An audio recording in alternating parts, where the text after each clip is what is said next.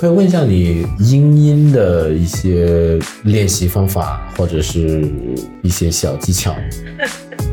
其实没有特别去练过，或是有什么技巧，就是耳濡目染呗。你为什么会挑英音呢？为什么不挑美音呢？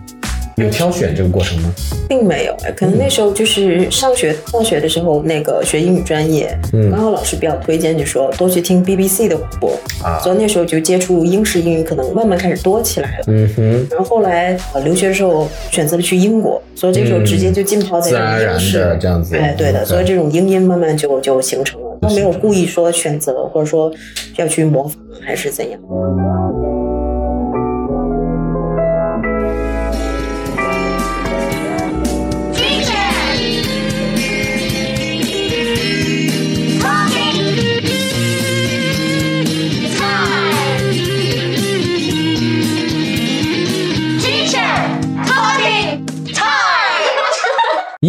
在你的理解里面吧，就是说有没有经常被我们的一些同学就是误解呢？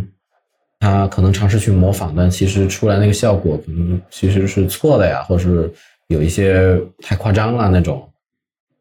如果是故意想要去学这种学口音来说，我不会去批评一个同学故意去模仿一种口音。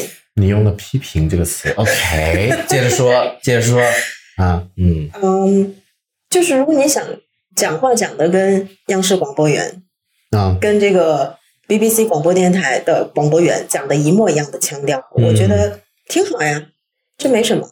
但万一就是在聊天的时候，接下来我们来看一看，说不下去，这样子，呃，这会是这个让人感觉很很惊艳的。如果你真是能够发音，嗯那个口音跟这些 native speaker 如此的相似，而且是他们这种广播员式的腔调，啊这确实非常 impressive。说不定就是一段友谊就就此产生，是吧我？OK，呃，但是我回到我刚刚的话题，就是即便我们的口音无法学的跟老外一样，我们还是带着中式的口音，这没有关系啊。其实我觉得讲话就是交流嘛，嗯，它只要不影响理解就好。对对对，啊不影响理解，这个沟通就可以了。同学愿意去做这样方面的努力，去去 pick up an accent，我觉得嗯 good。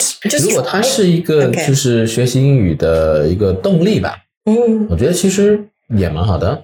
呀呀，那他反正他喜欢嘛，对吧？嗯嗯反而呢，唯一如果说要担心的，可能是会不会因为口音导致他理解上会有困难呢？因为你在英国生活过一段时间，刚刚到利兹的时候，有当地人说话怎么跟 BBC 那个不一样吗？那种经历有有吗？呃，会有，就是在利大的时候，其实你会遇到各种城呃英国城市来的人，所以其实各种口音都会有，对，还是多元化。嗯，但确实，利兹本地有他自己非常凸显的一些口音。在我们利大有有一栋教学楼，有一个看门人，呃我们之前有有一些课经常在那儿上。那个看门的男士，他是典型的利兹口音，对他人非常 nice，所以我们每次去上课，他会都跟我们每个同学聊天、打招呼。啊，还是哦那什么，但就是一开始会有点不太听得懂，但是就听不懂，你保持微笑就可以了。OK，但是后面慢慢交流，呃，深入之后，他自己也会说，我遇到过非常多留学生不太听得清我在说什么，嗯，尤其我们有一些很典型的发音，他就跟跟我们讲，能举下例子吗？他会说什么？然嗯后很难听得懂。一开始呃，比如说我们说杯子啊。cup 这个词那么在利兹的口音，他们会说 cup cool，a cup of tea 我恐怖哦，a cup of tea，哇哦，呃，比如说瞬间穿越回到了呃，大家自己脑补啊，某些英剧啊，这样子。OK，嗯，所以说比如说 duck 鸭子，他们会说 Duck duck。dog，OK，对，所以这是非常典型的一个一个例子口音，所以这个时候会有一点点不适应，嗯哼，嗯，但其实交流久了，其实你会听得懂，而且大家都知道从 context 嗯，去理解对方说什么，就就适应了。所以基本上还好，就是需要有个适应过程。嗯我我相信对很多留学生吧来说，就是因为在国内呢，你所接受到的那些，或者说应该说接收到吧，英语的输入，在声音方面呢，都是以这个标准发音，无论是这个 General American 还是这个 Receive Pronunciation，如果是英式的话，真的你到了那个国家具体的一些 community 当中去的话，你会发现大家其实普通话都挺普通的，所以都有浓浓的无论是乡土气息还是当地的一个特征啊，都是需要去适应的一个过程。OK，嗯，我们平常就是比如说，哎，这个同学雅思也考好了，对吧？他下个月就要去英国了。你有什么口音适应方面他可以做的一些准备吗？有有这样的一些方法没有啊？就如何提前的能接触到，比如说英国不同地区的人真实呃聊天的时候说话的那个方式。要了解口音这个东西，最好是从一些呃音视频的一些资料入手。OK，嗯，比如说去 BBC。对，上网站这是一个，那最好是能上一些视频的网站，但我们国内可能有点难，比如像你说要翻墙的那种是吧？对，是的。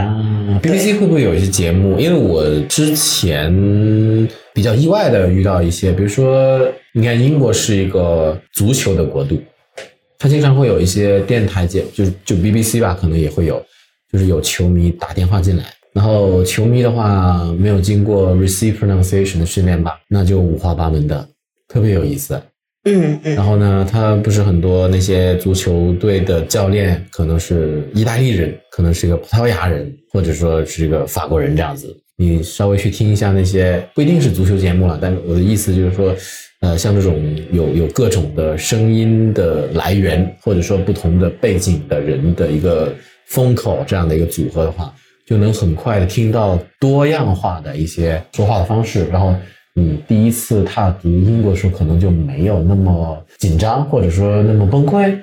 有的，有的，我猜可能会有一些小其实就是呃，英国有非常多广播电台。嗯哼。呃，然后 BBC 大家都知道，但其实还有很多分台。BBC 有很多分台。呃，是地方台还是？哎，地方台，比如说 BBC 就有，比如说有 Leeds 的分台。哦，OK。所以这个地方我可以推荐大家用一个手机 App，呃，叫 UK Radios。在这个上面，你会收到就是很多英国各种当地的电台，包括有些是跟体育相干的，嗯，有是跟呃音乐相干的，right，包括说不同城市的一些当地电台，嗯，所以你都可以不用翻墙就可以收听，OK，对，所以接触到非常多这些 authentic，就可以去提前的去适应，对对对，呃，这个可能我们现在说的这一条吧。呃，比起什么雅思考试那个要求，可能还要就是更进一步了。我猜测，就所谓口音适应的这条，可能建议在比较靠后的时间再 再去去尝试做这个事情吧。或者说，如果同学自己本身对这东西很感兴趣的话，OK，Why not？Right？你你可以就是自己呃有空的时候去多加了解也是可以啊。OK，哎，这个特别特别有意思。嗯，我可以再推荐一个资源吗？哦。我如果没记错，这个是 British Council 自己搞的，还还是跟 BBC 什么呢？对，这个资源叫 Elementary Podcast，你可以在手机去下载。对的，呃，它里面的话，其实会用这种主持人去访谈这样的一个形式，其中它会有多非常多一些街头采访。这个时候街头采访呢？对，所以你有机会去听到英国各地的嗯路人甲、路人乙、丙丁他们的一些口音。包括甚至他会有一些留学生的声音也会在里面去出现，所以其实你会听到各种的 accents，嗯，而且他们聊一些非常有趣的话题，来，嗯，呃，这个完全可以应用到以后的生活，甚至就是我们的雅思，嗯，口语考试当中，很多一些很好的素材都在里面。OK，OK，好，非常好的建议啊，嗯，好，谢谢尼克老师。今天跟我们小小谈了一下这个关于这个英音方面的一些嗯 insights。OK，回头呢我们会再请尼克老师来跟我们聊一聊关于这个雅思这种更加专业的一些话题哈。好，那今天谢谢尼克老师，我们下次接着聊。谢谢 Ryan。OK，拜拜。拜拜。